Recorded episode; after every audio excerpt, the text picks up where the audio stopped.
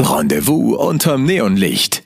Der 80er Podcast über das Leben, Lieben und Sein in Berlin mit Markus Bartelt und Benjamin Lehmann.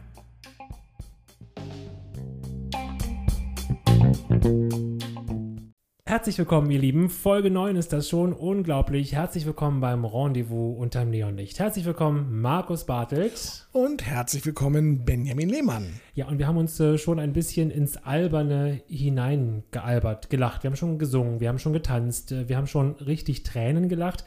Aus gutem Grund. Das Thema heute nämlich, Markus? Ist Haben wir gelacht? Teil 2, weil wir hatten ja schon mal Haben wir gelacht. Da haben wir gelacht, mit einem Gast haben wir da gelacht. Wer war das? Das war Sandra Hermanski. Richtig. Ach, Und da haben wir schön gelacht. Da haben wir geguckt auf äh, Sponti-Sprüche. Wir haben geguckt, ob vielleicht die Mädels äh, das, äh, den Humor anders empfunden haben als wir Jungs. Haben wir festgestellt, äh, so anders war das nicht. Gab viele Parallelen. Dinge, die für uns ganz neu waren. Und wir haben so ein bisschen geguckt, was wir für eine Komikgenese hatten im Grunde genommen und dass das Mad-Magazin da ganz wichtig war für unser Humorverständnis und auch die ein oder andere Fernsehsendung, die es dort gab und äh, Anti-Witze, über die man heute gar nicht mehr lachen kann. Und wir haben auch festgestellt, dass ähm, es politisch inkorrekter war damals und man hat über viele Dinge gelacht, über die man sich heute gar nicht mehr trauen würde zu lachen oder die man auch heute gar nicht mehr komisch finden würde. Richtig, und diese Folge hat den Schwerpunkt im Bereich Komödie, Komödien im Kino, Komödien, Komödien dann für mich, weil ich äh, bin ja ein bisschen jünger als du. Ich habe die Komödien also ein bisschen zeitversetzt gesehen, dann auf VHS, DVD, was ist das? Ähm, was äh, gab es damals, zumindest in unserem Haushalt nicht. Und darum soll es heute gehen. Kein Anspruch auf Vollständigkeit, äh, sondern Filme, die wir gesehen, geliebt, gehasst haben, zu denen wir was zu erzählen haben. Ja, es geht auch gar nicht, dass wir das vollständig machen, ansonsten würden wir jeden Zeitrahmen sprengen. Es ist ganz spannend in, in der Vorbereitung, auch im Aussortieren, was gar nicht anders ging. Äh, gibt es tatsächlich so einige, die du gesehen hast, die ich nicht gesehen habe. Ich habe ganz viele gesehen, manche haben wir auch gemeinsam. Aber um es nochmal vorwegzuschicken, weil du hast es gerade erwähnt, dass du viele von den Filmen auf VHS gesehen hast haben wir gelacht, Teil 2, es geht ums Kino. Wir hatten schon mal so ein bisschen über das Kino gesprochen, in der dritten Folge war das. Genau. Ähm, es war für uns etwas von ganz anderer Bedeutung ins Kino zu gehen. Wir hatten ein hundsmiserables Fernsehprogramm, da lief nichts Anständiges und wenn, dann waren es irgendwelche Filme, die schon 25 Jahre alt waren. Die waren und um 11 war ja auch Schluss. Unfreiwillig komisch, um 11 war Schluss. Das heißt, wir sind viel ins Kino gegangen, wir sind häufig, Kino war auch kein so teures Vergnügen und eine ganz wichtige Rolle hatten dabei die Programmkinos. Wir hatten viel, viel mehr von diesen kleinen Kinos. Ich erinnere mich noch an das äh, Klick in der Windscheidstraße, die Kobel in der Giesebrechtstraße, das Schlüter in der Schlüterstraße und diese, jeder Bezirk hatte seine kleinen Kinos.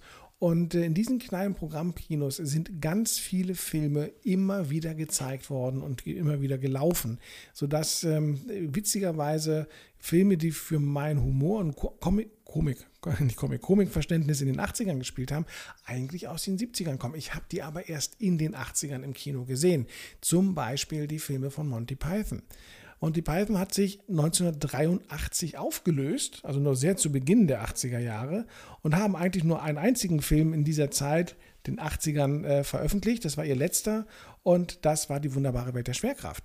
Aber wenn ich an diese Komikertruppe denke, dann denke ich natürlich auf jeden Fall an das Leben des Brian und ähm, das Leben des Brian ist 1979 äh, hergestellt worden, die Kinos gekommen, also bei uns dann vielleicht 80 gelaufen.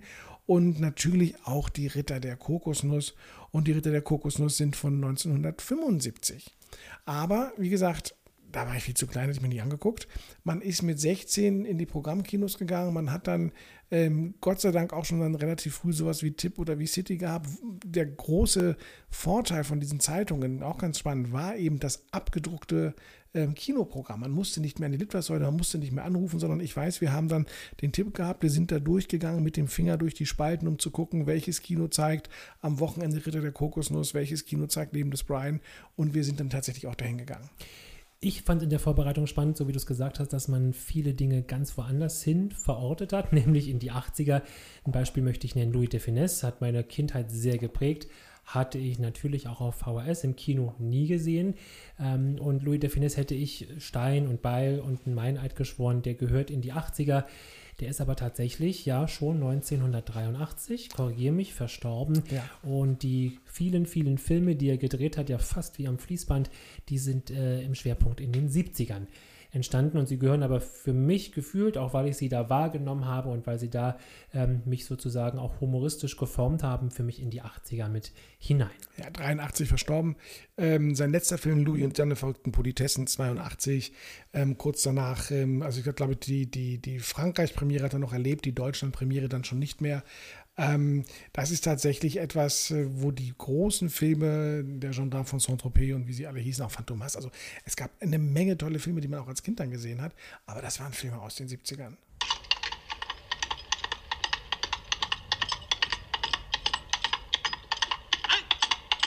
Ist ab zu spät und Nacht und Wind. Ich habe den Sachsen das Angeln beigebracht. Seitdem heißen sie Angelsachsen. Ich bin der König aller Angler. Ich bin Artus, Erfinder des Eukalyptusbonbons am Stiel. Monty Python müssen wir noch wahnsinnig viel dazu sagen. Ich weiß es nicht. Ich glaube, in unserer Altersklasse wissen es alle. Äh, Die Jüngeren haben bestimmt zumindest das Leben des Ryan auch gesehen. Ähm, ein, ein wunderbares Gespann von äh, sechs Komikern, die ähm, angefangen haben im Fernsehen in den 60er, 70er Jahren, dann äh, mit dem ersten Film der wunderbaren Welt der Schwerkraft äh, ihre Sketche zusammengestellt haben. Ähm, sehr körperbetonte Komik, sehr viel Slapstick dabei. Überhaupt die 80er Jahre und die Filme der 80er Jahre werden wir noch sehen, haben einen hohen Grad an Körperlichkeit. Ähm, ganz, ganz viel klassischer, im Grunde genommen dick und doof Slapstick. Ja, was, was man, ähm, ich weiß nicht, ob du das kennst, es gab früher im Fernsehen, natürlich kennst du es. Freitag war das, glaube ich, Freitagnachmittags im ZDF, Väter der Klamotte Na klar. fand ich bedingt komisch, aber mein Vater, das war so der Humor meines Vaters, der hat das geguckt, wenn er von der Arbeit kam und hat sich totgelacht. Und das andere, was mein Vater bis heute komisch findet und sich auch immer wieder darüber beschwert, dass es es gar nicht mehr gibt, weil der auch mittlerweile verstorben ist, Benny Hill. Ja, das, ist auch, Das ist aber ja, das ist sehr hart. Ja. Aber ähm, eben auch diese, diese klassischen Slapstick, Mann kriegt Brett vorm Kopf, rutscht auf Bananenschale aus oder ähnliches. Ich finde das heute nicht mehr im Kino. Also heute ist, sind lustige Filme weg von dieser Körperlichkeit, beziehungsweise es ist, es ist eine andere Körperlichkeit. Heute haben wir mehr pipi kaka kotz äh, szenen und Witze.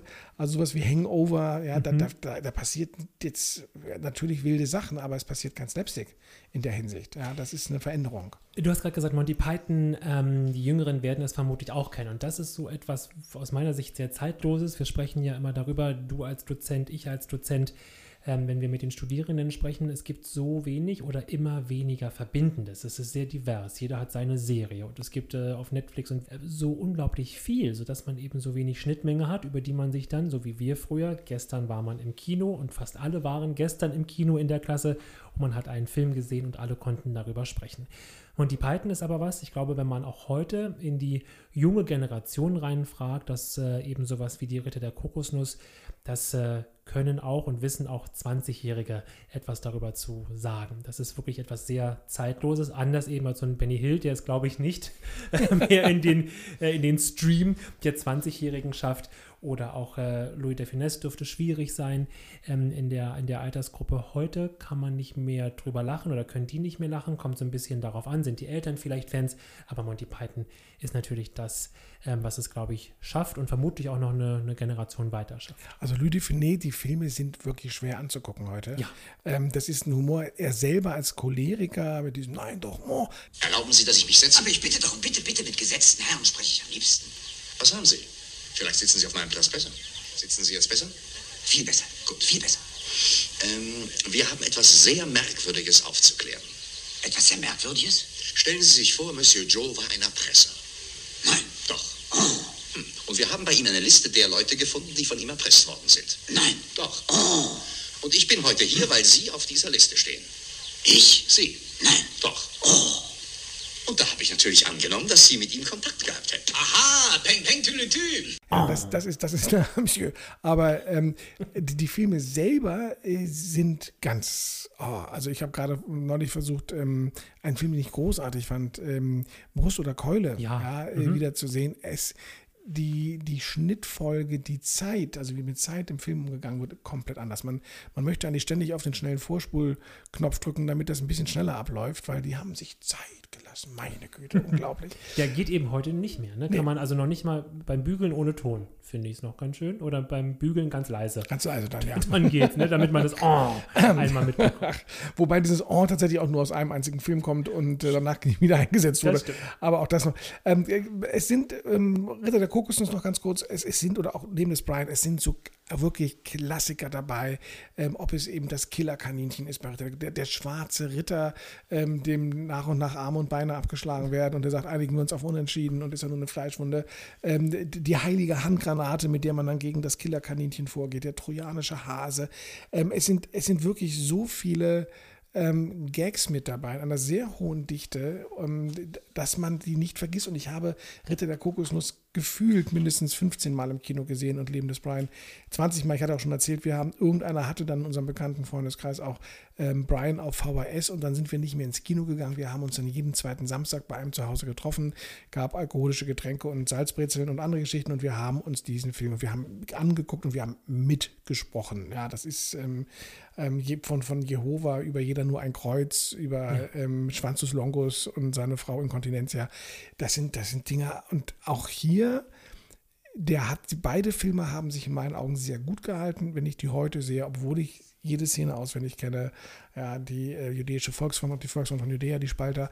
Ich kann immer noch lachen darüber. Das Ja, ist etwas, der, stimmt. der gut, gut gealtert ist. Und der Sinn des Lebens 83 als letzter Film, der dann kam, war auch wieder keine zusammenhängende Handlung, sondern eine Reihe von einzelnen Nummern. Ähm, aber auch da dieses Thema Organspende. Wir sind jetzt hier, um, um ihre Leber zu holen. Und ähm, dann, sie haben einen Organspendeausweis. Und er sagt, ja, aber ich lebe noch. Und dann sagt er, ja, aber nicht mehr lange. Beziehungsweise, wenn wir die Organe entnommen haben, die Leber dann nicht mehr. Also auch da sind ähm, große Klassiker dabei. Und ich erinnere noch, wer es gesehen hat, dem, der kennt es, Mr. Creosote zum Beispiel. Nur noch ein winziges Pfefferminzplättchen. Also, ach, ich, ich, ich liebe das großartig. Also bevor ich mit dem Unterricht beginne, bitte ich die unter euch, die heute Nachmittag an dem Spiel teilnehmen, ihre Kleider nach dem Mittagessen unverzüglich auf den unteren Haken zu hängen. Bevor ihr eure Briefe nach Hause schreibt, falls ihr nicht die Haare geschnitten bekommt. Außer ihr habt einen jüngeren Bruder, der zum Wochenende als Gast eines anderen Jungen ausgeht, welchenfalls ihr seine Notiz abholt. Ihr steckt sie in euren Brief, nachdem ihr die Haare geschnitten bekommen habt und sorgt dafür, dass er für euch die Kleidung auf den unteren Haken hängt. Also... Sir, Ja, Weimar? mein jüngerer Bruder geht dieses Wochenende mit Dibble aus, Sir, aber ich kriege meine Haare heute nicht geschnitten, Sir, also muss ich meine Kleidung Ich wünschte, runterhängen, du oder? würdest mir zuhören. Es ist doch wirklich ganz einfach. Wenn du deine Haare nicht geschnitten bekommst, dann brauchst du die Kleidung deines Bruders nicht auf den unteren Haken zu hängen. Du holst dann seinen Zettel einfach vor dem Mittagessen ab, nachdem du deine Bibelvorbereitung gemacht hast. Wenn du deinen Brief nach Hause vor der Ruhezeit geschrieben hast, hängst du deine Kleider auf den unteren Haken, dann begrüßt du die Besucher und meldest Mr. Winey, dass deine Notiz abgezeichnet wurde. Übrigens bei Brian noch als, als Fun Fact hinterhergeschoben, ähm, und das kennt die Generation unserer Studenten mit Sicherheit auch noch. Der berühmte Song am Ende, wenn äh, die drei am Kreuz hängen. Ich meine, der, der Film ist ja wegen Blasphemie in vielen Filmen, in vielen Ländern nicht gezeigt worden oder nur mit Zeitverzögerung gezeigt worden. Aber dieser Song Always Look on the Bright Side of Life äh, der gilt wohl tatsächlich, ähm, wie Eric Eidelmann am Interview sagte, äh, zu den zehn meistgewünschtesten Begräbnisliedern der letzten 15 Jahre. Also es wird jetzt auf den Beerdigungen gepfiffen.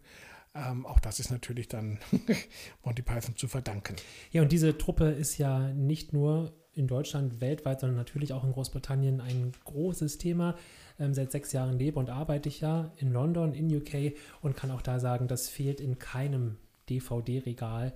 Ähm, bei einigen, die Engländer, ähm, habe ich auch tatsächlich, wenn ich so daran denke, wenn ich irgendwie bei Freunden bin, da steht auch häufig noch ein Videorekorder, witzigerweise.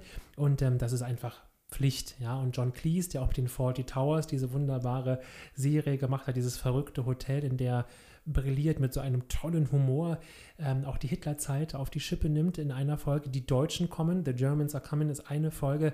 Ähm, er ist Hotelbesitzer mit seiner Frau, mit Emanuel, dem spanischen Kellner und dos tres auf den Tablett übersetzt.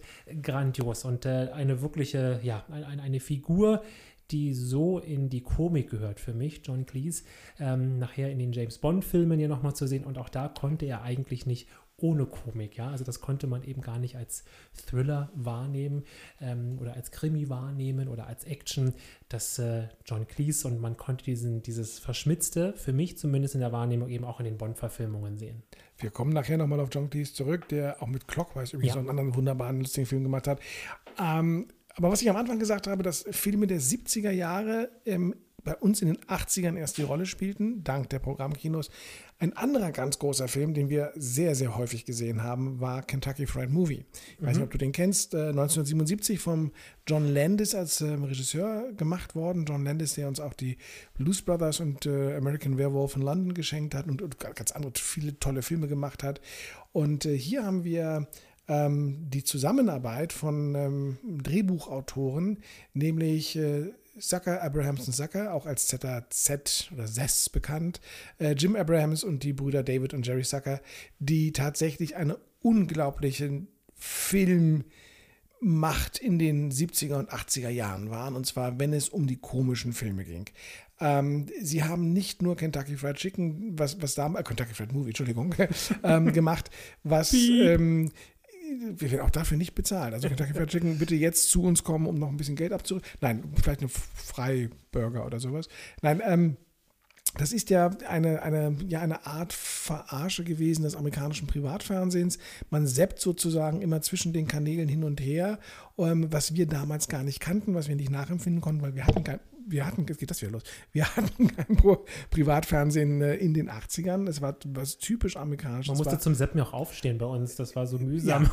Ich kann mich Zwischen erinnern, den zwei ähm, Programmen hin und wir her. hatten einen VHS-Rekorder, der- war mit, schon mit Fernbedienung, aber die war noch mit einem Kabel Ja, verbunden. hatten wir auch. Und kurzes Kabel, wie beim ein sehr kurzes. Ein, ein, also du konntest es nicht irgendwie ähm, auf dem Sofa bedienen, sondern Genau. du musstest dann immer noch mal davor stehen. 1,50 oder so. Ja, vollkommen Irrsinn. Und auch diesen Film, Abraham ähm, Zucker, Abraham Zucker hat dann ganz viele andere Filme in den 80ern gedreht. Dazu zählt dann Die unglaubliche Reise in einem verrückten Flugzeug, Top Secret, der erste Film mit Val, Val Kilmer, ähm, vollkommen krank von US-amerikanischen Agenten in Ostdeutschland, so wie die Amis sich Ostdeutschland vorgestellt haben, in Nazi-Uniform natürlich. Ähm, sie haben gemacht Die unglaubliche Entführung der verrückten Mrs. Stone mit ähm, Danny DeVito Geiler und ähm, Bette Midler. Bette Midler, ja.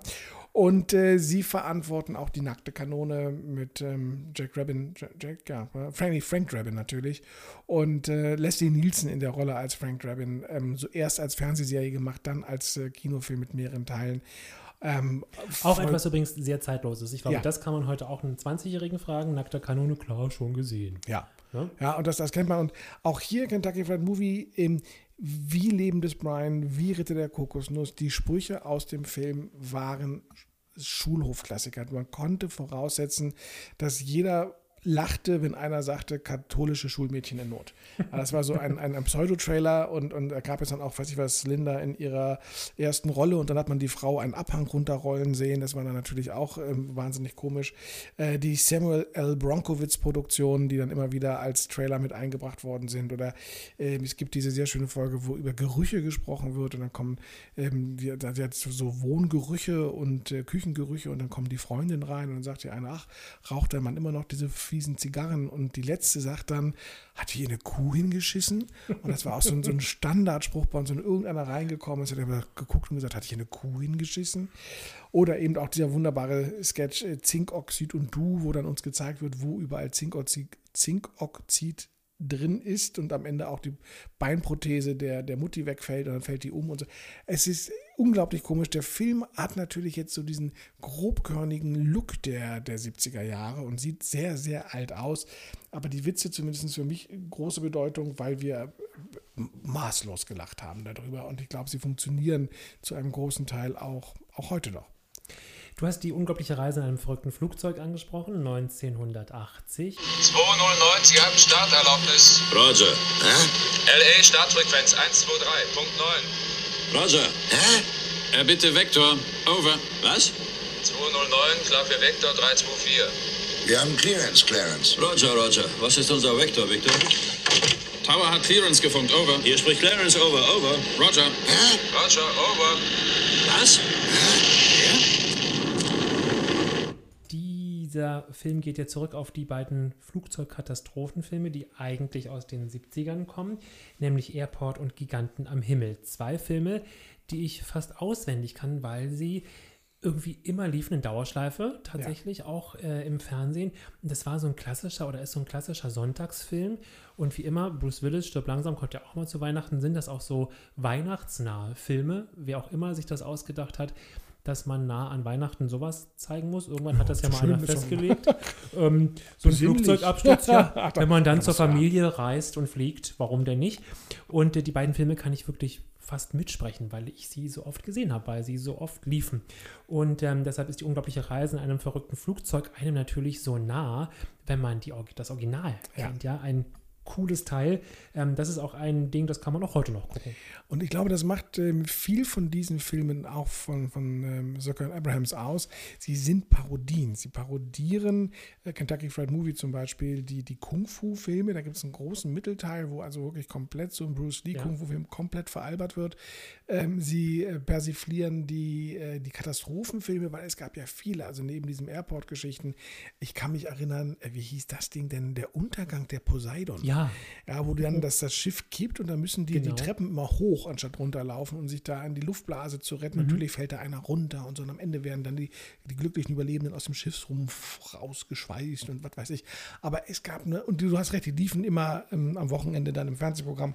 Ähm, und man konnte, weil es die, die Auswahl im Fernsehen nicht gab, wusste man, jeder kannte Airport, genau. jeder kannte den Untergang der Poseidon und das war so ein, ein Wissen, auf das man aufbauen konnte. Aber die machen eben auch nur Spaß, ja. wenn man diese Stücke ähm, kennt, genau ja. wie die nackte Kanone. Wenn ich das alles, was da durch den Kakao gezogen wird, eben nicht äh, im Original kenne, macht es nur halb so viel Spaß. Nämlich, es macht trotzdem Spaß, ja. aber natürlich ist das das Sahnehäubchen. Und, und die anderen typisch amerikanischen genau. Serien, von, von, mir so ein bisschen Einsatz in Manhattan mit Kojak.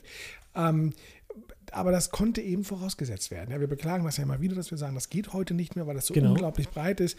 Damals war dieses ähm, ja, allgemeine Wissen oder dieses, dieses Popkulturwissen war einfach da und ähm, war vorhanden. Deswegen war das relativ simpel, sich darüber lustig zu machen. Und ähm, das ist so ein bisschen, wie es dann bis heute ja fortgesetzt wird. Also wenn man sich äh, Scream Scream ist das, ja, Scream heißen die ja, die, die sind ja Horrorfilm-Persiflagen mhm. auf die ganzen äh, Slasher-Filme im Grunde genommen, die dann zwar erst in den 90ern entstanden sind, ähm, späten 90ern, aber auch die wussten halt, äh, die Leute kennen Freddy und die Leute kennen den Horrorfilm und diesen und, und jenen und diesen Horrorfilm und konnten darauf aufbauen. Aber Persiflagen funktionieren halt nur, wenn man das Persiflierte auch kennt. Ja, genau. Nackte Kanone, wie gesagt, der erste Teil 88, ähm, großartig. Leslie Nielsen, ähm, die Rolle seines Lebens, glaube ich, mit, ja, mit äh, Frank Drabin und. Ähm, Wir brauchen also jemanden, der ins Statesville-Gefängnis geht. Das werde ich tun. Frank, unmöglich. Ich würde nie wieder ruhig schlafen können. Wenn Rocco rausfindet, dass du Polizist bist, wäre das sowas wie dein Tod. Du weißt ja wohl, dass Tod mein zweiter Name ist. Was ist mit Jane? Ihren zweiten Namen kenne ich nicht. Aber ich muss es einfach tun. Auch da unglaublich viel schöne Slapstick-Szenen wie Wortspiele und auch die auch, Presley-Witwe, Priscilla Presley, ja. spielt mit äh, grandios. Also das, äh, dieses Team, dieses Pärchen, was sie da äh, geben und spielen, einfach köstlich. Wo wir gerade bei den Wortspielen sind, ähm, neben diesem körperlichen Humor ist ja der Wortwitz bei diesem Film wirklich ähm, exorbitant. Und ähm, zum Beispiel auch bei Top, Secret, bei, bei Top Secret. Ähm, das verdanken wir den damaligen Synchronstudios, ähm, wo wirklich sehr, sehr gute Synchronregisseure saßen und in der und auch, auch nicht nur die Regisseure, sondern auch das Synchronbuch geschrieben wurde und die es geschafft haben, oftmals sogar über die Witzigkeit des Originals hinauszugehen, indem sie dann ähm, ähm, andere Witze erzählt haben, die vielleicht, äh, oder die, die, die Originale haben zu sehr auf amerikanische Dinge angespielt und das musste anders transportiert werden. Eine Tradition, die wir schon aus dem Fernsehen hatten in den 70er Jahren, die aber in den 80er Jahren dann weitergingen. Also Top Secret ist ähm, zu großen Teilen, glaube ich, im Deutschen anders als im, im, amerikanischen Original, aber die Witze zünden dort natürlich, sechseln die im, im ähm, Original sprechen die so ein Fantasiedeutsch, ja, ähm, und äh, wird viel, viel witziger, wenn dann dieser sächsische Dialekt damit reinkommt ja, und, ähm, ja, und anders erzählt wird. Also eben ohne diese diese Fähigkeiten, ich glaube, wenn man auch sieht, die Zeit, die vergangen ist. Also man, für, es ist heute was ganz Normales, wenn ich sage, damals der Film ist in den USA 79 erschienen, dann ist er bei uns 80 oder vielleicht erst 81 in die Kinos gekommen. Das war die normale Bearbeitungs- und Zeit- und Zeitverzögerung, die wir hatten. Dass etwas zeitgleich in den Vereinigten Staaten wie in Europa, wie in Asien startet, gab es damals überhaupt noch nicht. Also ich weiß auch, der allererste Star Wars, da hatte ich einen, einen Freund, der war als Austauschschüler in den Vereinigten Staaten, der kam dann wieder, der hat mir von diesem Film erzählt, äh, war vollkommen begeistert und ich musste noch zwei Jahre warten, bis ich ihn hier sehen konnte. Also ähm, auf der einen Seite ätzend, auf der anderen Seite hatte man aber als Synchronstudio oder als ähm, Synchronautor die Zeit, ähm, sich sehr, sehr liebevoll um die ähm, deutschen Texte zu kümmern. Das Thema Synchronisation auch nochmal gut. Also ich glaube, kaum ein anderes Land macht sich so viel Mühe mit Synchronisation. Das wird ja auch immer hoch gelobt. Ich glaube, jeder, der schon mal im Italienurlaub Derek gesehen hat, der weiß ähm, auch was Schönes aus den 80ern. In den 70ern schon begonnen, aber ich glaube, das lief bis in die 80er, ne? Der gute alte. Gefühlt lief der bis, bis vorgestern. Bis, gefühlt bis vorgestern. Aber wer das sich schon mal angeguckt hat, da ist die Tonspur ja irgendwo. Also eigentlich der Film ist schon zu Ende. Da spricht der Synchronsprecher der Italienische immer noch. Ist heute ein bisschen besser. Aber die Deutschen haben da schon immer extrem viel Wert drauf gelegt. Und dann ist es tatsächlich so, selbst wenn man gutes Englisch spricht und sich so einen Film dann im Original anguckt, ähm, ist es häufig, so geht es mir bei diesen Produktionen, bei Serien ist es ein bisschen anders, da mag ich Originale oft lieber, aber bei diesen Produktionen oft so, dass sie für mich weniger witzig sind, weil ja. man sich so auf diesen, auf dieses deutsche Synchron ähm, Buch, auf die Texte, auf die Witze, man wartet ja schon so innerlich auf einen bestimmten Knaller oder Kracher und ähm, da mag ich die synchronisierten die Deutschen fast lieber. Also ich hätte, glaube ich, Schwierigkeiten mit 16, 15, 16 oder 17 auch gehabt, einen Film im Original zu ja, sehen hätte ich auch nicht und gekonnt, ihn zu verstehen. Genau, aber also, heute, wenn man nochmal ja. guckt, ne, ähm, sind, sind mir die Deutschen näher und wenn ich sie überhaupt gucken würde, dann tatsächlich auf Deutsch auch nochmal. Ähm, man kann tatsächlich, wenn man über die lustigen Filme der 80er spricht, ähm, das eben an Kollektiven auf, ausmachen, wie einer Komikergruppe oder wie eben äh, den ähm, Brüder Sacker und Abrams ähm, und an einzelnen Schauspielern in der Tat auch. Und jemand, der das alles in Personalunion war, nämlich Regisseur und Produzent und Drehbuchautor und Schauspieler, ähm, war Mel Brooks. Und äh, Mel Brooks, der schon in den 70ern großartige Filme gemacht hat, mit Frankenstein Junior zum Beispiel, ähm, und ähm, auch noch einigen anderen, ähm, der, der, wunderbar, also der Frühling für Hitler und, und sowas, äh, sein oder nicht sein, ähm, hat in den 80ern auch nur zwei Filme eigentlich gedreht, ähm, wobei der eine einen Kultstatus hat, der, ich habe ihn jetzt auch gerade noch mal in Teilen wiedergesehen und ich habe wieder Tränen gelacht, äh, Die verrückte Geschichte der Welt 1981 und ein Film, der heute gar nicht mehr geht, 1987 Spaceballs. Ja, geht gar nicht mehr. Spaceballs ist, ist zehn Sekunden ja. ausschalten. Der ist, genau. der ist so hysterisch und der ist so drüber. Also ich weiß gar nicht, welche ähm, berauschenden Mittel man nehmen soll, um diesen Film noch durchhalten zu können oder wie man sich selber runtersedieren muss, um das auszuhalten. Aber die verrückte Geschichte der Welt, das ist tatsächlich auch etwas, was ich als, als Klassiker bezeichnen möchte.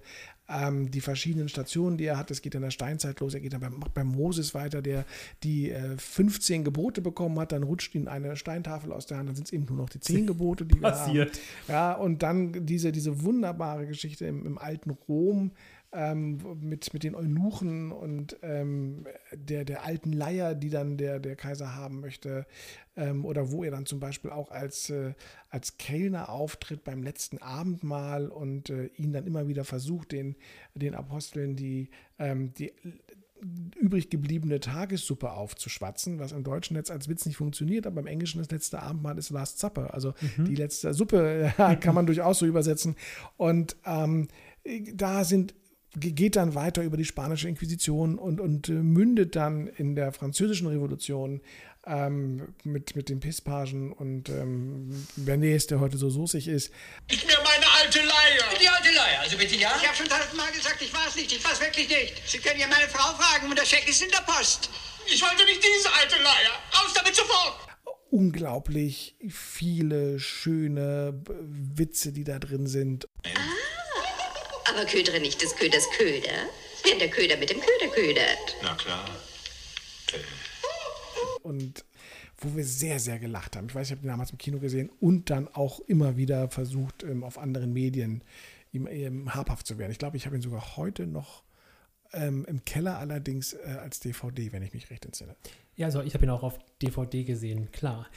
Ähm, Mel Brooks, ja auch jemand, der in der Recherche uns äh, interessiert hat, wo wir nochmal nachgelesen haben, der auch mit Hitler-Parodien ins Rennen gegangen ist, der, und das ist eben dann nochmal interessant, ähm, Jude ist, ähm, mhm. die Mutter jüdischer Abstammung und ähm, interessant, wie er sich eben diesem Thema so unglaublich ähm, dann auch humorvoll ähm, letztlich nähert und das verarbeitet. Ähm, das ist einer der Künstler, auch das haben wir in der Recherche herausgefunden, der die vier wichtigsten Auszeichnungen der US-Unterhaltungsbranche bekommen hat, nämlich den Grammy, den Oscar, den Tony Award und den Emmy. Und das waren gar nicht so viele bisher. Wir sind äh, auf 15 gekommen, ne? Ja. Genau. Vielleicht äh, sind es mittlerweile mehr, aber ähm, das war unser Stand und ist eben deshalb einer der großen der 80er.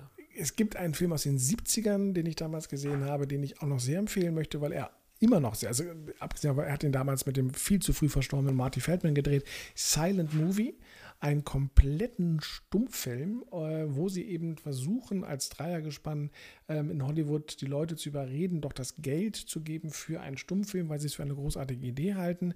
Und äh, die sagen, ja, da müsst ihr aber Stars mitbringen und dann versuchen sie Stars wie Steve McQueen und Liza Minnelli und so weiter äh, zu überzeugen. Und ähm, ein kleiner Fun Fact bei dem Film Silent Movie, wer ihn sich mal angucken möchte, ich halte ihn auch noch für einen großen Film nach wie vor. Es gibt nur ein einziges Wort, das in diesem Film gesprochen wird, das ist das Wörtchen No und das wird von Marcel Marceau, dem Pantomimen, gesprochen. Also auch das wieder, sich so auszudenken, ist, äh, ist ein Riesenclou. Also wunderschöner Film, Silent Movie und auch die verrückte Geschichte der Welt. Ähm, wer also ein bisschen auf die, die 80er Jahre komischen Filme sich angucken möchte, die beiden seien ihm ans Herz gelegt. Eine ein Film, der, an dem man nicht vorbeikommt, wenn man über Filme, über Komödien in den 80ern spricht, Ghostbusters. Ghostbusters. Ähm, yeah. Ähm, tatsächlich war ich nie Fan. Bist du richtiger Fan? Warst du richtiger Fan? Ich habe ihn gesehen im Kino damals. Ähm, es war ein Film, um den ein unglaublicher Hype gemacht wurde. Ähm, es hat, der hat diesen legendären Song. Das heißt, wir kommen jetzt langsam in die genau. Zeit rein, wo die Musik ähm, eine Rolle spielte. Also wenn man auch an sowas wie, Beverly Hills Cop denkt mit Eddie Murphy. Da, da, da, so. Also kann gar nicht nachsingen, aber ihr wisst, was ich meine. Und auch Ghostbusters. Ja, also lief hoch und runter und es wurde schon eine Vorspannung aufgebaut, die der Film selber eigentlich gar nicht so unbedingt ähm, gehalten und getragen hat. Wurde extrem vermerchandised. Also Ja. ich glaube, ist äh, Vom Auto über, die Figuren, über Radiergummi, äh, Federtaschen. Also ich glaube, nichts, wo dieser äh, dieses Ghostbuster-Logo nicht drauf war, hat Ja. man richtig Geld mit verdient. Ähm, ich kenne aber viele, auch in meiner Familie, die die lieben, auch bis heute total gerne gucken und sich freuen, wenn man denn dann nochmal analog irgendwo reinseppt und da läuft Ghostbusters, dann bleibt das auch. Und ähm, ganz interessant, das schafft es auch tatsächlich in die jüngeren Generationen, zumindest meiner Familie, wenn ich meinen Neffen angucke, der ist Mitte 20, Mhm. der kennt die auch alle. Ja, weil die Figuren und auch das Auto sehr ikonisch wurden. Also mit diesem lustigen Backpack Mhm. hinten drauf und den Strahlen, die sie kreuzen müssen Genau. und sowas. Da, das hat sich ein bisschen von dem Film eigentlich gelöst und ähm, hat es tatsächlich geschafft, dann als Bestandteile da zu bleiben. Also ich kann mich erinnern, es war Warner Brothers Studio oder keine Ahnung. Da gibt es dann auch noch, oder Universal, Universal die Ghostbuster Show. Da kommen die immer mit dem Film gefahren, genauso wie immer Jake und Elwood Blues als Blues Brothers in ihrem ähm, schönen ähm, Oldsmobile ähm, vorfahren. Also das sind so Bilder, so Ikonen, Bestandteile. Der Film selber trägt das, hat das damals schon nicht getragen, trägt das heute eigentlich ähm, auch nicht mehr, war aber extrem erfolgreich letztendlich. Über 4 Millionen Zuschauer haben den Film allein in Deutschland gesehen. Und ähm, spannend, wenn wir gerade über Mel Brooks gesprochen haben, wir haben hier ähm, einen anderen Star in einer Rolle, der dann in den 90ern eigentlich erst richtig aufgedreht hat. Und das war Bill Murray, der junge Mhm. Bill Murray, der vorher auch einen sehr komischen Film gemacht hat, nämlich Ich glaube, mich knutscht ein Elch. Der ist komplett in Vergessenheit geraten. Schade eigentlich, war lustig. Ähm, der tauchte dann dort auf, hat dann in den 80ern noch ein paar andere Filme gedreht. So richtig komisch ist Bill Murray erst in den 90ern geworden. Und wenn es nach mir persönlich geht, ist das tatsächlich ein Schauspieler, der eigentlich mit zunehmendem Alter immer besser wurde, ähm, jetzt im hohen Alter und äh, Lost in Translation zum Beispiel, ähm, der hat auch so ein Knautschgesicht. Ich glaube, dieses Knautschgesicht wird auch im Alter besser, weil dann die Falten noch mehr so, gibt auch so Hunde, die so Knautschgesichter Mhm. haben. Wird er so gemütlich? freundlich. Ja, dann wird er so ein bisschen gemütlich und die Verzweiflung kommt ein bisschen mehr durch. Aber ähm, die Karriere von Bill Murray ist durch Ghostbusters tatsächlich extrem befördert worden. Ja. Ein Film, auf den ich mich extrem gefreut habe, auf den ich mich extrem freue, weil, und wer alte Folgen von uns hört, wir haben ja schon mal über das Thema technische Ausstattung gesprochen und was man da in den 80er Jahren so zur Verfügung hatte. Äh, Wir hatten ja diesen berühmten gemieteten Videorekorder und eben auch eine nur sehr überschaubare Sammlung an Videokassetten, VHS. Diesen Film hatte ich aber eben auch als Kind und ähm, wenn da man Löcher hätte reinbrennen können und der Videorekorder das gemacht hätte, durch vieles Gucken, dann wären da viele Löcher drin. Ich spreche von einem Film, der 1986 ins Kino gekommen ist, von Ferris macht blau. Und als du gesagt hast, Mensch, Ferris macht blau fehlt uns noch, ähm, tatsächlich, irgendwie ist der uns erstmal durchgerutscht, sofort kann man bestimmte Passagen, Bueller, Bueller, Bueller, 1930 hat das von den Republikanern kontrollierte Repräsentantenhaus ein Gesetz verabschiedet zur Milderung der, wer weiß es, wer weiß es, der großen Depression. Dieses Gesetz hieß, wer weiß es, wer weiß es, das Zollgesetz. Das Hardy Smooth Zollgesetz, welches die Zölle senkte oder hob, wer weiß es, das die Zölle anhob mit der Absicht, die Staatseinnahmen zu erhöhen. Grandios gespielt, natürlich auch völliger Blödsinn, ähm, wie so vieles in dieser Zeit, aber toller Film. Und du mochtest ihn auch, ne? Unglaublich. Also 86 war ich 20 bereits schon. Ja. Ähm, war für uns ein Highlight. Ferris macht blau. Äh, ganz häufig gesehen, immer wieder gesehen, weil es eben, ähm, ja, das, er, er passte in eigentlich ein anderes Genre hinein. Wir reden ja heute über die komischen Filme. Ja. Ähm, er ist ein komischer Film, keine Frage, aber er hat dieses Highschool-Movie oder Highschool-Filme mit aufgenommen. Da gab es ja auch in den 80ern Highlights, ähm, Breakfast Club zum Beispiel. Don't you forget about me. Und ähm, Pretty in Pink, ja, Molly Ringwald zum Beispiel als Schauspielerin, äh, die in diesem Film mitgewirkt hat. Und diese, diese Highschool-Dramen, die haben wir genauso gern gesehen. Das waren, das waren super Kinos, äh, super Filme, äh, die wir im Kino gesehen haben, die uns auch mit der Musik natürlich sehr stark bewegt haben, die so ein bisschen die Schauspieler waren so unser Alter, das hat uns dann so ein bisschen verbunden, hatte vielleicht hatten auch die Probleme mit erster, zweiter, dritter Liebe, unglücklich verliebt und da und dort und Eltern sind doof und was weiß ich. Ähm, Verstehe ich gar nicht. Wie kommt meine Tochter da nie in dieses Alter rein? Doch. Furchtbar. Und ähm, dann kam Ferris und Ferris hat das Ganze unglaublich überdreht, ja, weil Ferris hat immer die Schule geschwänzt, hat immer Blödsinn gemacht. Ferris hat tatsächlich ähm, als Figur Matthew, Brod Matthew Brod Broderick, äh, der ja dann jetzt auch mit äh, hier die von Sex in the City, Mhm. wie heißt die da mal schnell? Ja, mit der ist er verheiratet. Genau, mit der. Und oh Gott, meine Frau killt mich, dass ich den Namen von dieser Schauspielerin nicht weiß. Ähm, Komm auch gar nicht drauf. Nee. Hey, ah, Jessica, Sarah Jessica Parker. Yes. Yes, natürlich. Siehst du, Gott sei Dank ist mir so Thank eingefallen. you. Ich habe nicht gegoogelt, das ging jetzt auch, wäre auch gar nicht gegangen so schnell in der Zeit. Nein. Und ähm, Ferris äh, hatte etwas auch mitgebracht, was zu dem Zeitpunkt auch noch relativ ungewöhnlich war. Er hat nämlich mit uns gesprochen. Er hat immer wieder diesen Film aufgebrochen, indem er sich weggewendet hat aus der Szene und sozusagen von der Leinwand runtergeguckt hat und uns angesprochen hat und uns zu Komplizen gemacht hat. Noch viel mehr, als es die Geschichte vielleicht gemacht hat. Und ähm, das auf eine sehr coole Art, auf sehr, sehr lustige Art. Ähm, äh, allein auch die Szene, wo sie dann von seinem Freund Cameron oder von dem Vater seines Freundes Mhm. Cameron den, den sündhaft teuren Ferrari ausleihen und dann kriegt er Panik und sagt, oh Gott, der hat ja den Kilometerstand und dann bocken die den ja auf und lassen den rückwärts laufen mit einem Steinbeschwert und ähm, um diese Kilometer wieder, diese Zähler zurückzudrehen, was natürlich absurd ist. Natürlich rutscht er von den Böcken runter Natürlich. und dann, ähm, ja, aber äh, unglaublich Die grandiose Verfolgungsjagd von dem Schuldirektor Rooney, der von Ja. dem Rottweiler ähm, angegriffen wird.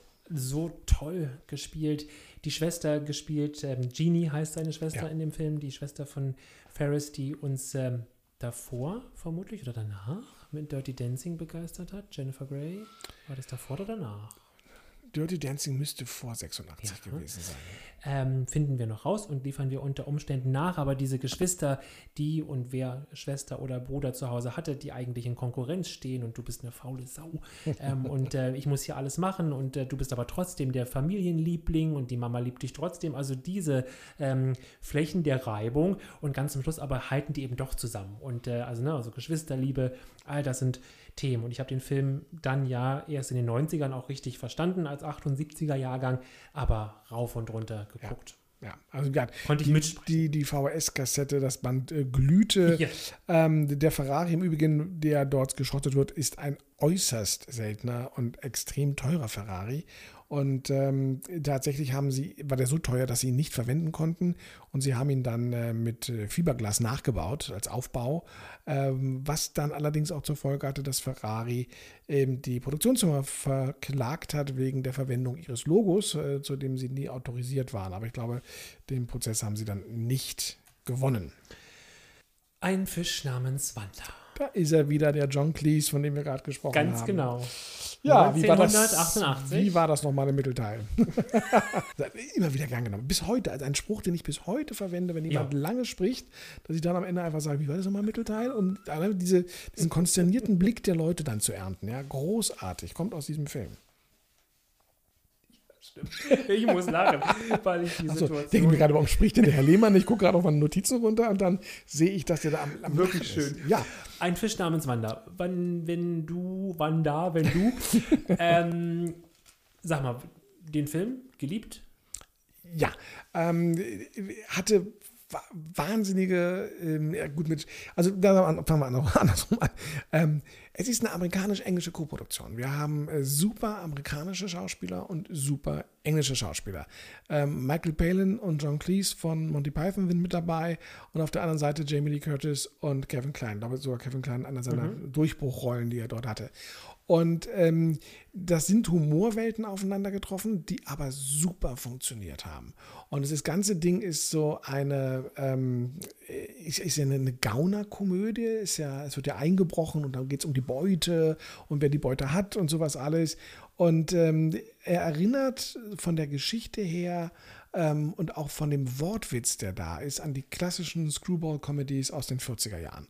Und ähm, es geht Schlag auf Schlag und ähm, das macht ihn zu einem, einem wirklich sehr, sehr guten Film auch.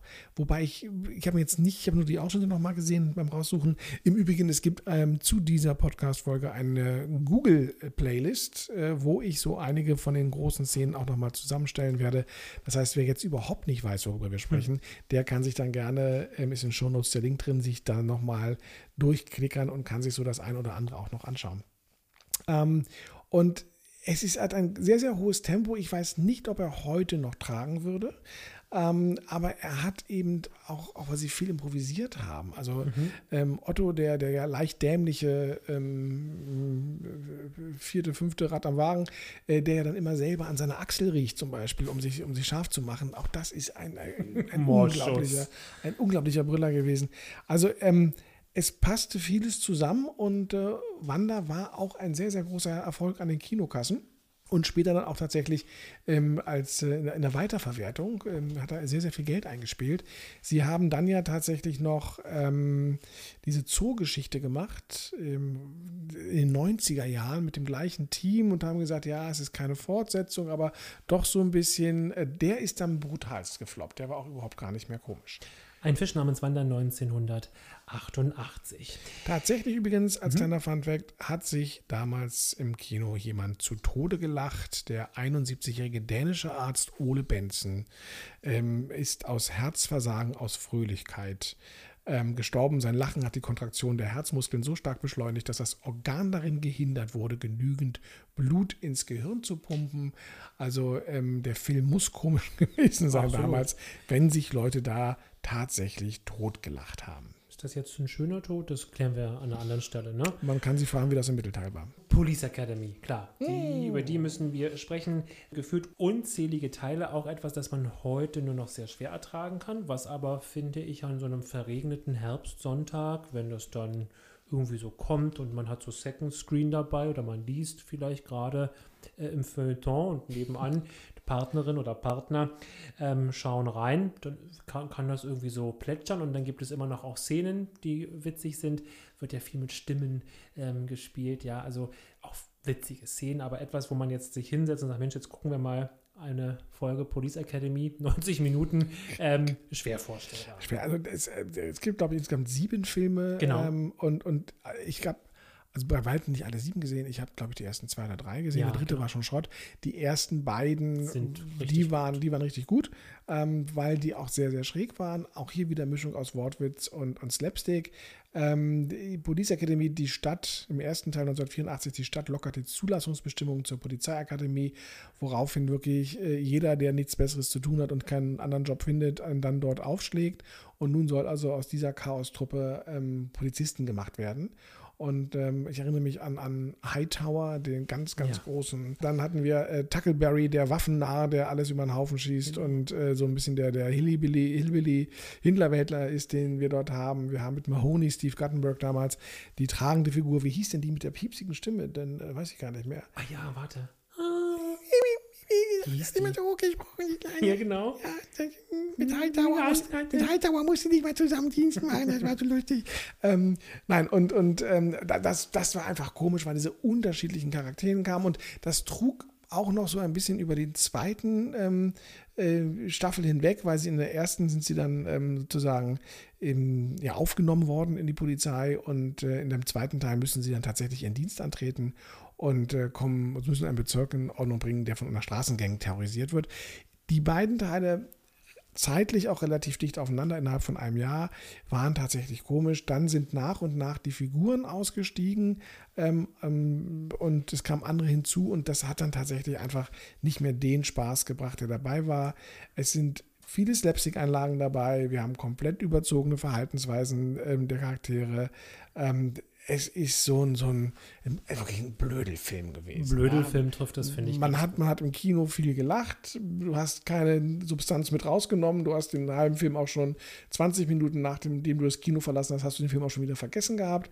Und äh, so drei, vier Witze sind dann vielleicht noch hängen geblieben, aber das war es dann auch. Aber es hat nicht wehgetan und, und Leichte ähm, Kost, Ja, leichte würden wir Kost. vielleicht ja. heute sagen, oder? Aber Genau. war durchaus erfolgreich. Also haben viele gesehen. Der erste 84 war ich 18, also ja, kommt auf jeden Fall hin. Und ähm, ja, also das, war, das ist auch so ein Familienspaß. Also natürlich werden da sehr viele Schusswaffen eingesetzt, da stirbt aber keiner. Da wird auch nie einer ernsthaft verletzt oder so, weil die sind alle zu blöd, um zu treffen dann dabei. Also ähm, das, ist, das ist relativ kinderfreundlich, den man dann dort hat. Ein Film, auf den ich mich jetzt richtig freue, weil er für mich äh, bis heute ein großer Film ist, das ist Ödipussy. Gucken wir mal ins Deutsche. Kino 1988. Überschrift Loriot. Früher ist mein Mann noch viel geschwommen. Benzberg. Mein Mann ist vor acht Jahren verstorben. Vor 14 Tagen ist Regierungsdirektor Gröbe gestorben. Dr. Krakebusch ist letzte Woche gestorben. Kannten Sie Dr. Krakebusch? Nein. Das war der Ehrenpräsident vom Hundezüchterverband. Wir hatten einen Pudel im Nebenhaus. Der Paul, Frau Dr. Tietze hat noch keinen Tee. Oh. Ohne Doktor, bitte. Meine Tochter ist Psychologin, Diplompsychologin. Ach, Ich dachte, Frau Dr. Tietze ist Wissenschaftlerin. Mama, Frau Tietze behandelt vor allem... Das kann mir ja auch Frau Tietze erklären. Ich habe eine Praxis, in der ich vor allem Menschen berate, die in ihrem Privatleben Möchten oder Sie auch noch ein Tässchen? Oh nein, vielen Dank.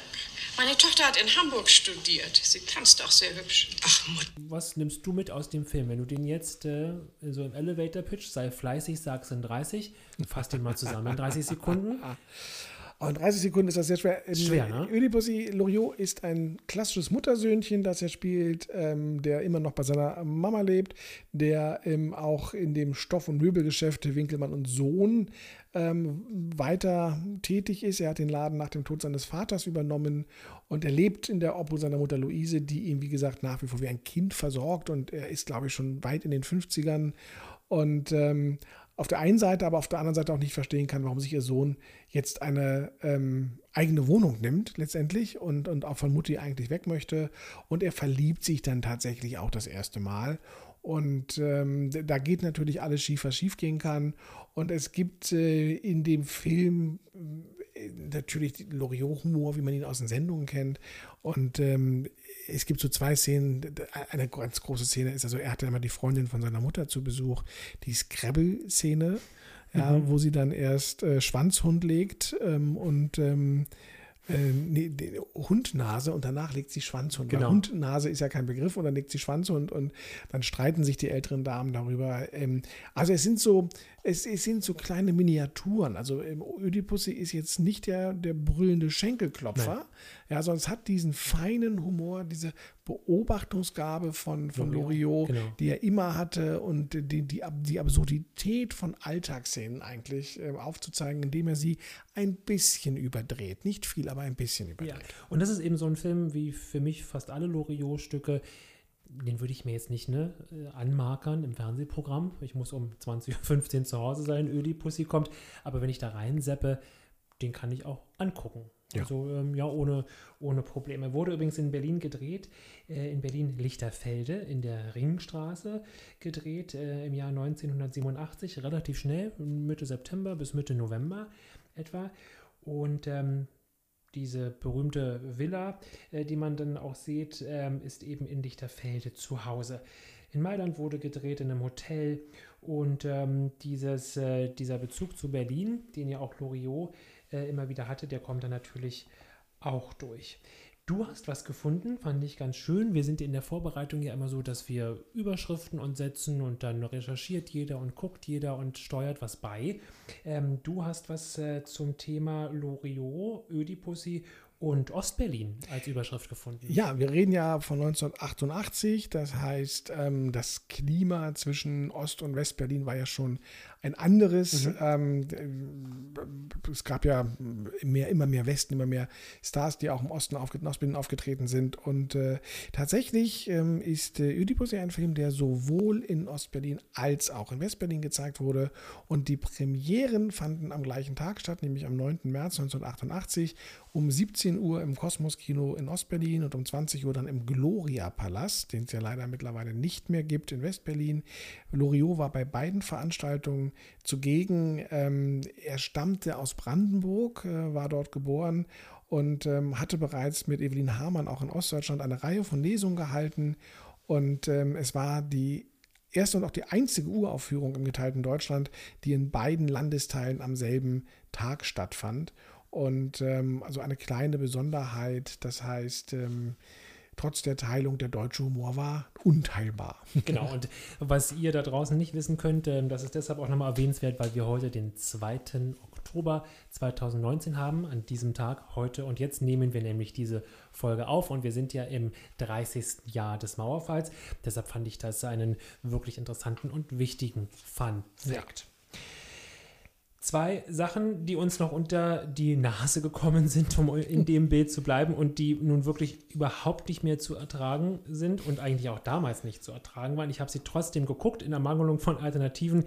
Das sind die wunderbaren beiden Filme Piratensender Powerplay und die Supernasen. Wir springen wieder ein bisschen zurück ähm, in die frühere Zeit, 80er. Es sind insgesamt sogar vier Filme Vier, stimmt, gewesen. Es gab noch zwei Nasentanken, super, und Stimmt. den vierten habe ich, glaube ich, komplett auch verdrängt. Ja, stimmt, es waren insgesamt vier. Ähm, du hast mir gesagt, also wir haben die auf die Liste genommen, in, in sozusagen in unserer kleinen, äh, feinen Redaktionssitzung und hast aber gleich gesagt, dass die Dinger hast du nie gesehen. Wenn du dazu was sagen willst, dann musst du das machen. Ja. Ja, da war ein bisschen Vorwurf in der Stimme. Ähm, nein, das war, kein, das war kein Vorwurf, das war Ekel, aber. Noch Nein, besser. Nein, nein, nein, nein. Also, ähm, Aber wirklich, also wer die Dinger kennt, man, ne, das ist wirklich schwer zu ertragen. Man, es reichen einem zehn Sekunden, um auch zu wissen, welche schauspielerische Leistung Thomas Gottschalk in der Zeit abgegeben hat. Ähm, und Mike Krüger, äh, der ja ein bisschen mehr Schauspielerfahrung da schon hatte und auch später noch äh, mehr versucht hat zu zeigen, müssen wir sagen.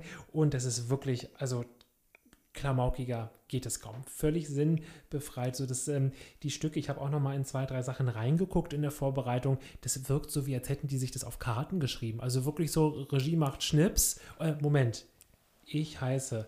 Also wirklich abgefahren. Ja, wer Lust hat und der damit gar nichts anfangen kann, wer aber zumindest mit Thomas Gottschalk was anfangen kann, der ähm, kann da gerne mal reingucken. Es gibt ja auch, also eigentlich stehen, ich habe es ja nicht gesehen, aber deswegen ist es jetzt unglaublich klug, was ich sage. Ohne sie gesehen zu haben. Ich kann Aber intervenieren, es, ja. Super. Ja. Es, es gibt aber so eine Tradition. Und ich weiß, dass ich als, als Kind in den 70ern diese Filme sehr gern und teilweise sogar im Kino gesehen habe. Und das waren Filme mit Peter Alexander, Ja. mit Roy Black, äh, Heinche. Peter und, äh, ja, und das waren aber auch so klamaukige Filme. Da wurde dann das, vielleicht auch noch das ein oder andere Lied gesungen. Also die, die großen ähm, Liederfilme waren ja in den 50er, 60ern, ja, Peter Kraus und Conny Vorbes und sowas. Ähm, äh, willst du mit mir gehen? Oder und so weiter. Nee, wie war das? Möchtest du das wissen? Ach, weißt du, was du denkst? Ja, weißt du, was ich denke? Möchtest du es wissen? Du, ich weiß es längst, meinst du etwa küssen? Tun, als ob nichts wäre, fällt mir furchtbar schwer. Seit ich dich raus.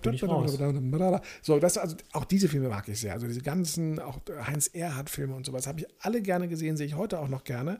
Dann gab es so eine Tradition in den 70ern, die wurde schon so ein bisschen schwieriger. Mhm. Und in dieser Tradition stehen dann, glaube ich, auch dieser Gottschalk und, und Krüger. Und das war halt ein Humor, der war für die Filme war ja nicht, nicht unerfolgreich. Der Nein, hat nein, vielleicht nein, noch mhm. so einen, so einen Massenhumor getroffen und vielleicht auch den Humor einer Generation, die aus den 70ern so rausgekommen ist. Aber für mich, ja, 81 war, also schon 81, da war ich ja 15, äh, war das nicht diskutabel. Also das war einfach uncool. Und, und äh, Mike Krüger, der Song Nippel durch die Lasche ziehen und sowas. Ähm, ja, aber das war jetzt kein Grund, damals ins, ins Kino zu gehen. Ich habe also keinen davon im Kino gesehen und auch tatsächlich nicht in irgendeiner Weiterverwertung VHS, DVD, noch nicht mal im Fernsehen habe ich das gesehen. Ich hätte, ich habe es im Fernsehen gesehen und ich hatte es später, anscheinend ist es ein Ja. Ekel. Ja, ähm, aber zahlt natürlich auch auf die Vergangenheit von Gottschalk ein, der damals Radio gemacht hat, der heute ja beim Bayerischen Rundfunk wieder eine eigene Sendung hat, die übrigens aus meiner Sicht sehr hörenswert ist. Ich habe ein paar Mal reingeschaltet. Ähm, sie bedienen sich ja auch äh, an großen Stücken, manche mögen es heiß.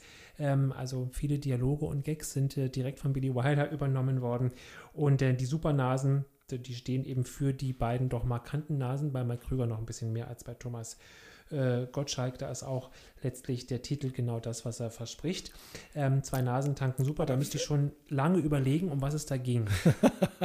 Hm, wahrscheinlich Hm. sind die mit dem Auto irgendwo lang gefahren. Vermutlich. Ähm, man hat natürlich eine Tradition. Also es gab ja auch diese Erkan und Stefan-Filme im Grunde Ja. genommen. Ja. also die sind auch aus diesem Holz, glaube ich, geschnitzt und, und äh, sind mh, schwer erträglich. Ja, also ja, manche sind, es gibt komische Filme, es gibt weniger.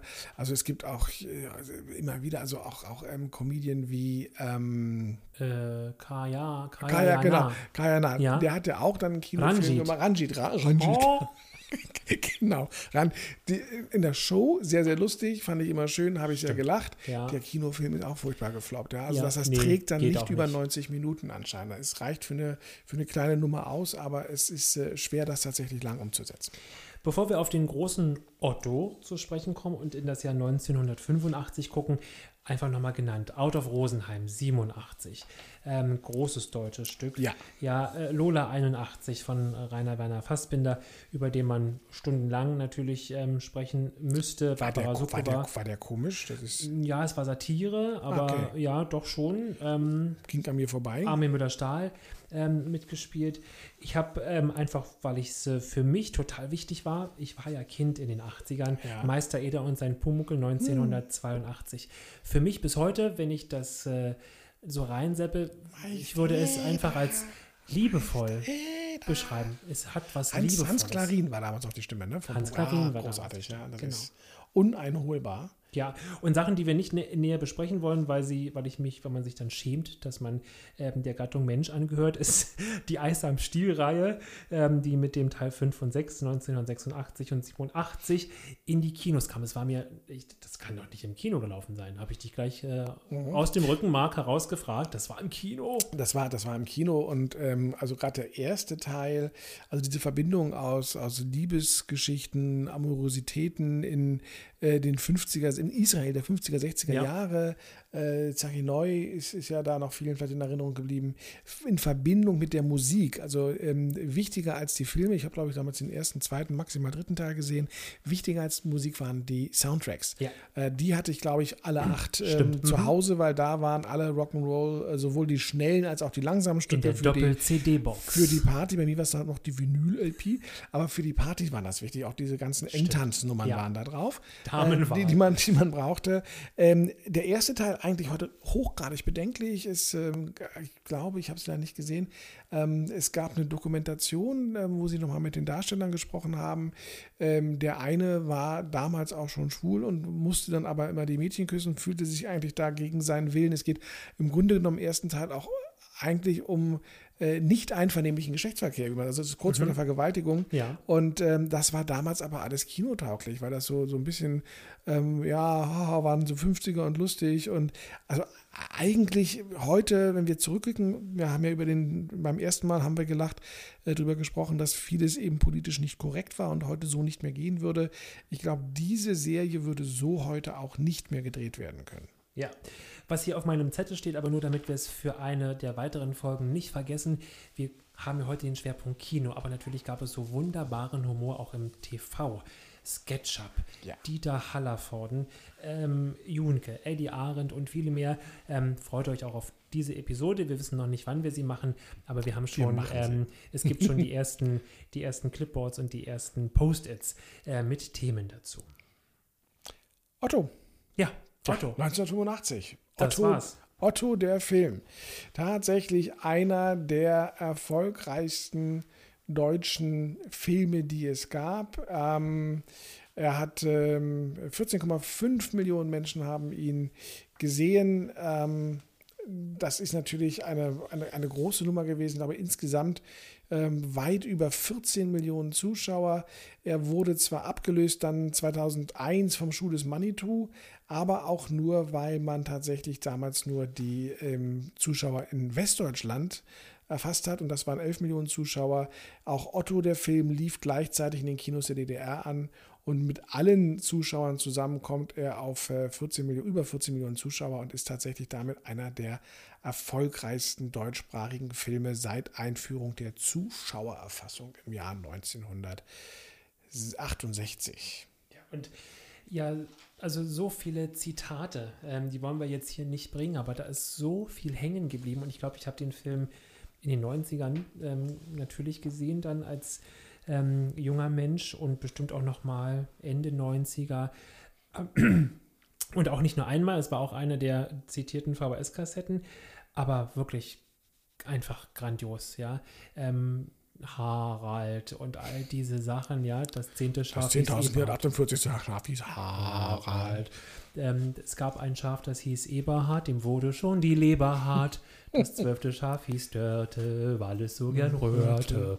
Und vieles, vieles mir einfach grandios. Heute auch äh, wieder so ein Ding, das würde man jetzt nicht. Mensch, komm, heute Abend gucken wir Otto wird man vermutlich auch nicht durchkommen. Also ich nicht. Ähm, weiß nicht, wie es dir geht. Könntest du sagen, den würdest du jetzt dir nochmal reinlegen in den Player? Ähm, Streamen? Das ist, ja, ich habe jetzt im Vorfeld hm, viele Schnipsel gesehen. Den mhm. ganzen Film habe ich nicht gesehen, aber viele Schnipsel. Ähm, also zum einen, Otto ist wahnsinnig jung. Da könnte man sich mal drüber unterhalten, wieso der eigentlich in seinem hohen Alter noch über die Bühne hupfen muss. Ja, der müsste eigentlich genug Geld haben. Irgendwie muss man in Würde altern können. Ähm, ich weiß noch, ähm, wie also Otto war ein Begleiter meiner Jugend. Zum einen durch die einmal im Jahr gezeigten Otto-Shows im Fernsehen, die ein Muss waren, da sprachen wir schon drüber, und die Otto-Schallplatten, ähm, die man hatte, auch da sprachen wir schon drüber, auch das ein Muss gewesen. Und man konnte die Witze von Otto runterbeten, auswendig, die waren allen komplett geläufig. Der erste Film, es folgten ja noch viele weitere Filme und ich glaube auch die, die nachfolgenden Filme sind tatsächlich nicht mehr an diesen ersten rangekommen. Der erste ist deswegen auch so unglaublich komisch, weil es eine Compilation war. Es war ein Best-of. Das heißt, die Handlung des Filmes ist ja durchaus notdürftig um diese Gags und um diese Sketche herumgestrickt worden. Und ähm, es hat aber funktioniert. Also der, der, der Film war wirklich komisch und man hat auch die Hälfte des Films im Kino nicht verstehen können, weil die Leute brüllend gelacht haben, weil die sich, weil die hysterisch geworden sind, weil die gar nicht mehr aus dem Lachen rausgekommen sind. Die sind wirklich von einer Witzwelle in die nächste getragen worden.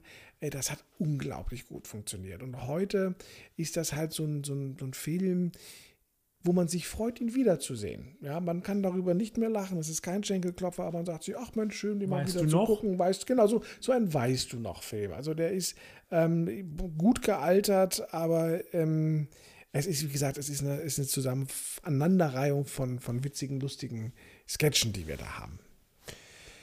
Ja, also ich äh, hat mir riesigen Spaß gemacht in diesen alten Erinnerungen und auch ähm, dann in der Recherche. Dann findet man ja auch noch mal so wie hier heute auch Fun Facts zu bestimmten Dingen, Dinge, wo man ein Aha hat, Dinge, die man vielleicht anders gesehen oder verstanden hat, wenn wir beide uns in der Vorbereitung darüber unterhalten. Ähm, das war schön. Es gibt übrigens auch einen sehr schönen Fun-Fact auch zu Otto, dem Film, den ich rausgesucht habe. Ähm, Jessica Kardinal, mhm. die ja die, ähm, die, das Mädchen spielt, in das Otto sich verliebt. Ähm, Im späteren Film spielt sie auch nochmal. Ich glaube, sie war in diesem Jahr in irgendeinem Trash-Format im Sommer, in irgendeinem Promi-Haus oder sowas war sie dabei. Also auch die Vermutlich nichts Nacktes. Dafür wurde, sie wurde, alt, wurde sie recycelt. Ich habe es nur aus dem Augenwinkel mitbekommen. Aber als sie die Rolle für den Otto-Film bekam, dachte sie nach eigenen Angaben zuerst, es würde sich um den Otto Versand handeln. Das fand ich schon wieder charmant. Ähm, weil das Otto so, Versand Hamburg. Ja, weil das, weil das so dämlich ist. Und ähm, ja, also auch das ähm, ja, als kleine, als kleine letzte Spitze für diese Folge von dem Rendezvous unter Neonlicht. Ja. Wir hoffen sehr, es hat euch Spaß gemacht. Markus, mir hat es Spaß gemacht. Sage vielen Dank. Und ähm, Hast du noch ein Schlusswort für uns? Wie gesagt, ihr findet in den Show Notes einen Link auf eine Google-Playlist. Ich stelle euch da ordentlich Material zusammen zu den genannten Filmen, die wir hier haben. Und äh, ihr habt die Möglichkeit, dann das eine oder andere vielleicht mal wieder zu. Äh, vielleicht haben wir euch auch, wenn ihr ein bisschen älter seid, dazu inspiriert, doch mal wieder die DVD-Sammlung hervorzuholen, falls ihr sie noch habt. Ähm, vielleicht habt ihr ja auch noch so das ein oder andere auf einer VHS-Kassette. Vielleicht habt ihr auch sogar noch im Keller so einen VHS-Player rumzustehen. Ansonsten sind die Dinger ja auch wertlos. Und für die Jüngeren, die jetzt vielleicht, ähm, bei denen wir das Interesse geweckt haben, die so ein bisschen jetzt denken, wow, ich muss mir das doch mal angucken, ähm, wer streamt es? wer streamt.es? Äh, wunderbare kleine App, die ich habe. Und die wichtigste, ich glaube, die App, die ich am meisten benutze. Einfach mal den Titel eingeben, dann werdet ihr sofort angezeigt bekommen, auf welchem der vielen Streamingdienste der Film gerade läuft. Ob da auch die alten Schinken Und äh, die, die, laufen. Die, die, laufen überall. Also du findest jeden Film in irgendeinem Streamingdienst, ist der gerade mit dabei. Ähm, macht euch einen schönen Nachmittag, ähm, schaut euch das mal wieder an oder guckt in die, in die Fernsehprogramme rein. Manche Filme lohnen sich tatsächlich, sie sind gut gealtert und sind immer noch sehr, sehr komisch. Dieser Podcast läuft auf Spotify, auf Anchor, auf iTunes, auf allen gängigen Kanälen. Wenn man Rendezvous unterm Neonlicht googelt, dann ist man erstaunt. Das füllt schon zwei, drei Google-Seiten mit all unseren schönen also Folgen. Zwei, drei Einträge, aber. Hm? zwei, drei Einträge, nein, zwei, drei Google-Seiten sogar. Ja, schon. zwei, drei Google-Seiten, musst du mal gucken.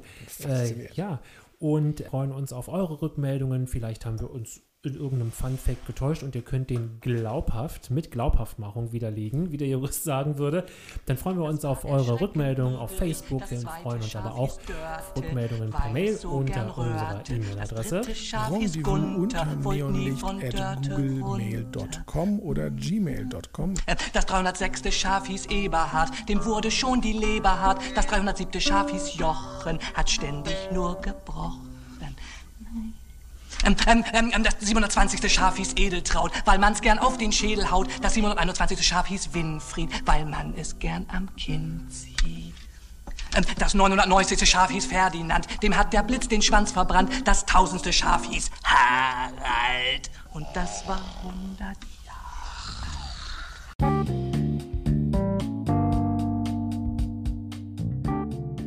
Rendezvous unterm Neonlicht der 80er Podcast über das Leben, Lieben und Sein in Berlin mit Markus Bartelt und Benjamin Lehmann.